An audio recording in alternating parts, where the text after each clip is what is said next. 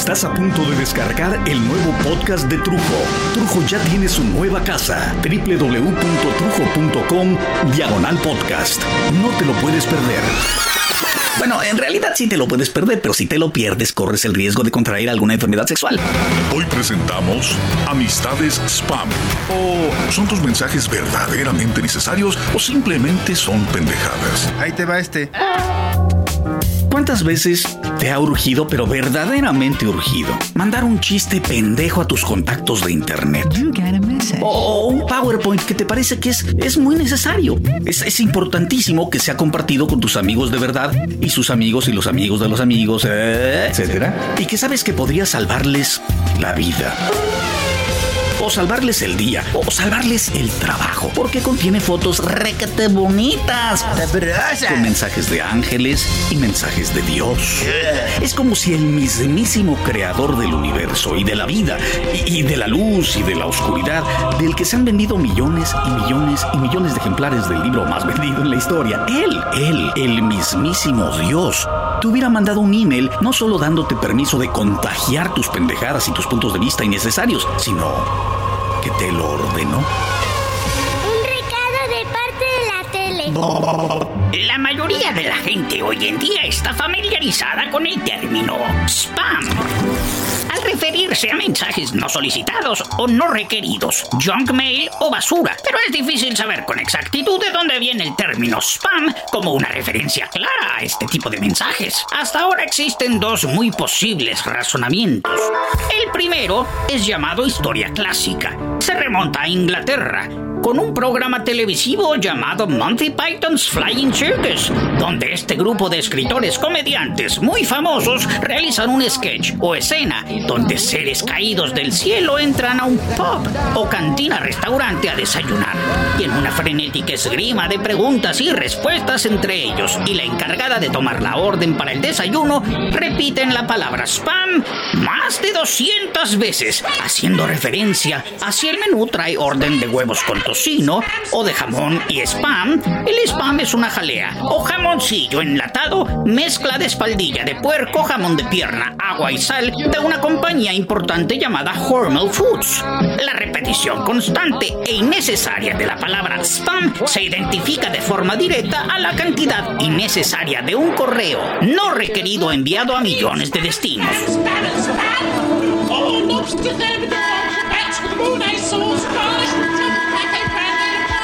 Sí segunda explicación se remonta a los días en que en computación existía el sistema BBS, que significa Bulletin Board System. Aquellos viejos días del nuevo modem B32 de 2400 volts que hacía que el envío de un programa o una fotografía tardara una infinidad en ser descargada. Era un sistema parecido al Usenet de nuestros días, donde puedes subir un archivo para que varias personas lo descarguen de ahí mismo. Uno de estos sistemas anunciaba poder bajar fotografías de mujeres desnudas.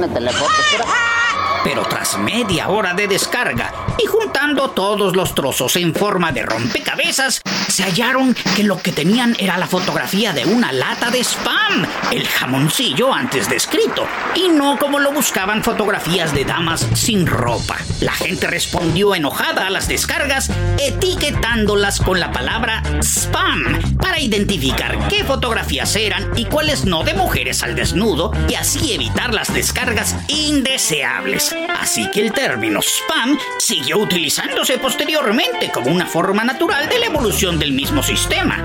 ¿Cuál es la verdad? ¿Cuál es la mentira? Es todo un mito, pero esto solamente está en ustedes decidirlo, ya que son ustedes los que diariamente pierden minutos que se convierten en horas y las horas en días enteros seleccionando qué es basura y qué no lo es, o sea, limpiando el terrible spam. Gracias, profesor. ¿Eres acaso de los que mandan mensajes y esperas que tu puta cadena sea comprendida como, como una urgencia de todos por pasar la batuta por medio de tu idea original pendejadas@elcielo.com? Porque la gente La gente tiene la desgraciada manía de meterse a tu casa por medio de sus computadoras para decirte que debemos convertirnos en un planeta verde, por ejemplo. O meterse a tu oficina para decirte que si no mandas esta receta para ser feliz a 25 pendejos más, caerá una maldición. Entonces serás muy infeliz. Perdón, perdón, perdón, perdón. ¿Qué no se supone que para que resulte la receta de no ser infeliz, primero tenías que ser infeliz? Entonces da igual, ¿no? Bueno, en fin, ya hemos escuchado muchas, muchas palabras y conversaciones y concertaciones sobre la libertad de expresión, el derecho que tiene la gente, la necesidad de decirle a los demás lo que crees, lo que piensas, lo que sientes, pero no se dan cuenta que sus necesidades, cuando uno regresa cansado del trabajo, como tanta gente, y, y checas antes de dormir tus mensajes por si hay algún trabajo alguna noticia importante, algo que hacer de último minuto para que no al día siguiente lamentes no haberte asomado al correo electrónico y encontrar que, no sé, tu amiguita de la secundaria, a la que no ves hace uh, muchos años, o, tu amiga de la primaria, o la comadre, o el amigo de, uh, de toda la vida, ya te mandó encadenado con otros 38 güeyes. Un chiste que se le hizo graciosísimo, ¡Ah, graciosísimo, o de una señora que se echó un pedo. O la receta para dejar de fumar está certificada por alguna universidad que posiblemente ni exista. Pero como ahí dice que es de una universidad en Yahula, Michigan, pues debe ser cierto. Porque ¿cuándo ha mentido el internet? ¿Verdad tú? Sí, es cierto. Es como, es como estar el sábado o el domingo o el día que descansas, descansando, dormido, y de pronto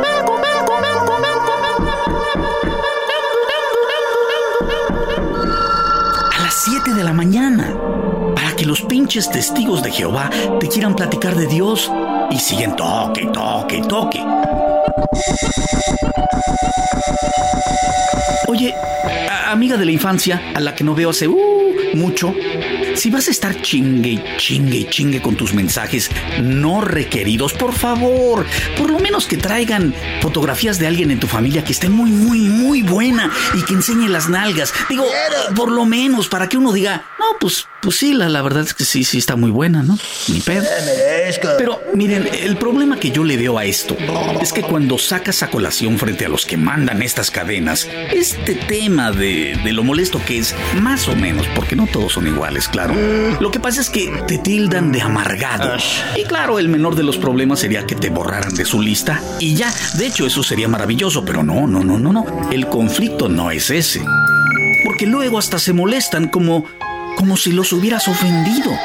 Una vez tuve que pedirle a un primo que le dijera a sus amigos que dejaran de mandar chingaderas porque a él, a mi primito, se le hizo muy fácil incluirme en su pinche lista de correos y portal de las cadenas. Y los amigos comenzaron a enviarme cadenas, pero además me echó bronca uno de sus cuates diciéndome que, que si me sentía mucho. Entonces yo me quedé así como, como perplejo, ¿no? ¿Cómo, ¿Cómo, que si me siento mucho?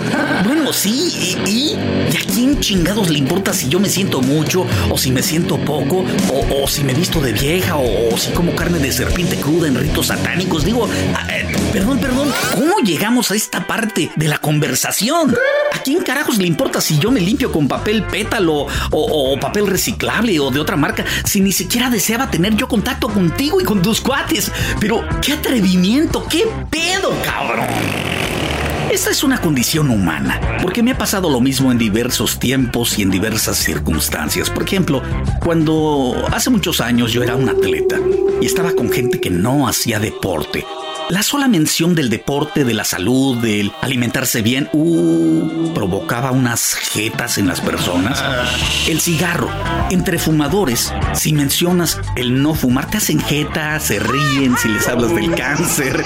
O, por el contrario, los que no fuman, joden y joden y joden con que lo dejes, con que te vas a enfermar, con que también son necios, necios y joden a los demás. Total que todo el mundo está tratando de convencer a la otra mitad del mundo de su punto de vista, de hacer o de no hacer una cosa o varias cosas. Y el límite en el ánimo de las personas se encuentra usualmente de una forma accidental y accidentada. No lo hayas en el que te dice y te echa un rollote y te manda cosas por, por email, sino que te acabas dando cuenta que tocaste el límite por aquella persona que recibe los rollos y los mensajes y las cadenas y de pronto de la nada estalla y se molesta. Y ahí tocaste el límite. Aún existe un pero. Que la gente no se atreve. La gente no se atreve a decir lo que piensa. No quiere expresarse abiertamente respecto a lo que piensa de estos mensajes. La gente no quiere evidenciarse, no quiere ser la primera en decir, oye, güey, no lo tomes a mal, cabrón, pero ya no me mandes estas cadenas, ya no me mandes tus pinches chistes porque la verdad me caen muy mal. Porque entonces la gente que manda tanta pinche basura se ofende. Dios mío. Se ofenden los hijos de la chingada como si te hubieran estado haciendo un favor. De veras, ellos Muchos de ellos, por lo menos, en verdad creen que te están haciendo un favor al tomarte en cuenta con sus comentarios, con sus conversaciones, con sus PowerPoints de fotos de montañas, con musiquita MIDI, sus avisos de que llegó un virus que borra tu disco duro con una antorcha por los siglos de los siglos. Amén. Y entonces te copian y empastan un rollo que ignoran.